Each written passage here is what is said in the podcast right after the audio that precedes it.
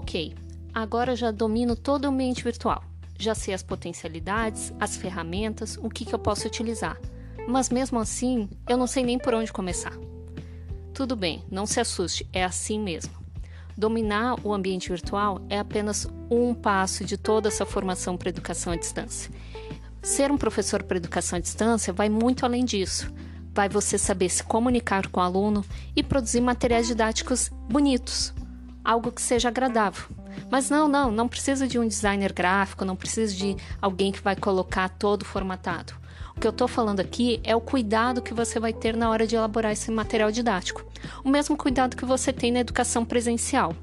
Na educação presencial, quando você começa uma aula nova, você sabe que você tem que chegar para o aluno, cumprimentá-los na turma, de repente até comentar alguma coisa sobre o que está acontecendo lá fora, como: olha, hoje está chovendo, nossa, como está frio, enfim, esses papos de elevador. E também, de repente, até comentar alguma coisa que aconteceu na aula passada. Lembrar: olha, vocês lembram que na aula passada a gente falou sobre tal assunto? Hoje a gente vai começar a falar sobre o próximo assunto. Então, tudo isso você dialoga dentro da sua sala de aula. E tudo isso precisa estar dentro do ambiente virtual também. Lembre-se, tudo que você oraliza na sua sala de aula, você agora também vai oralizar. Talvez seja num áudio, num vídeo ou até mesmo no texto que você vai disponibilizar para os alunos. Dentro da educação à distância, é fundamental que se tenha um planejamento e também é fundamental que se tenha uma comunicação com os alunos. Planejamento a gente vai deixar para conversar mais à frente, mas a comunicação eu queria destacar aqui. Comunicação na educação à distância é fundamental.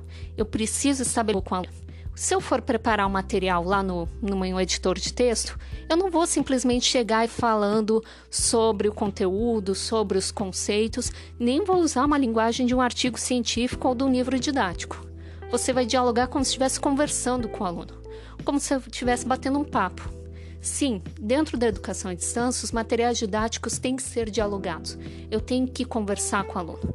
Eu tenho que ter uma frase, uma forma de diálogo, de texto mais intimista, onde eu estou passando aquela informação para o estudante. Afinal, é muito chato ficar só lendo conceitos, conceitos, conceitos. A gente precisa dialogar com o estudante para que ele seja acolhido. E não esqueça também que esse diálogo precisa estar presente nas suas avaliações.